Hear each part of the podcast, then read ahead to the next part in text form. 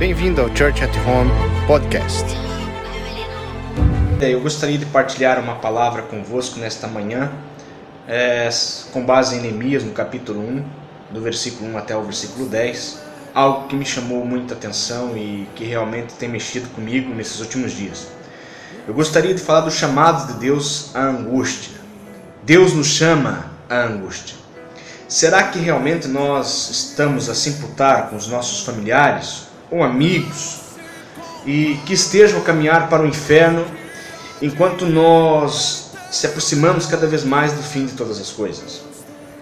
Nós realmente se preocupamos com a possibilidade de pessoas tão queridas se perderem, é, a quem Jesus também ama, e ama muito, porque ele entregou-se por nós na cruz do Calvário.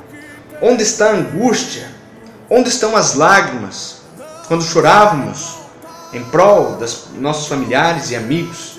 Onde está a lamentação?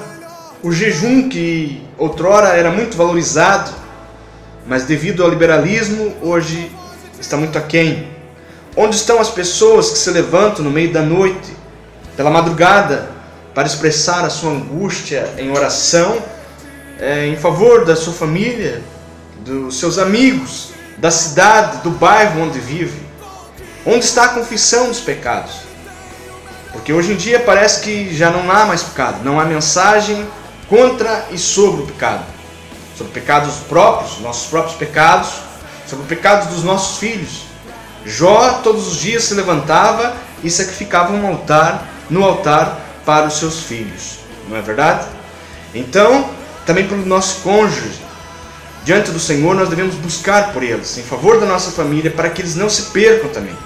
Foi exatamente isso que Neemias fez, no capítulo 1, ao qual nós estamos baseando a nossa mensagem desta manhã.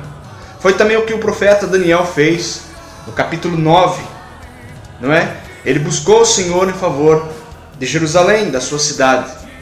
Neemias estava passando por uma situação difícil, porque a cidade dele estava, estava assolada, destruída.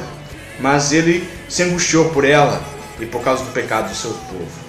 Se algo não for gerado na angústia, se não nascer através do Espírito Santo, se nós não vermos ou ouvirmos falar de ruína de forma a impelir-nos a cair de joelhos, a buscar a face de Deus, se não passarmos por um batismo de angústia, que nos leve a orar e a buscar a Deus, tudo o que nós fizermos não representará nada aos olhos do Senhor.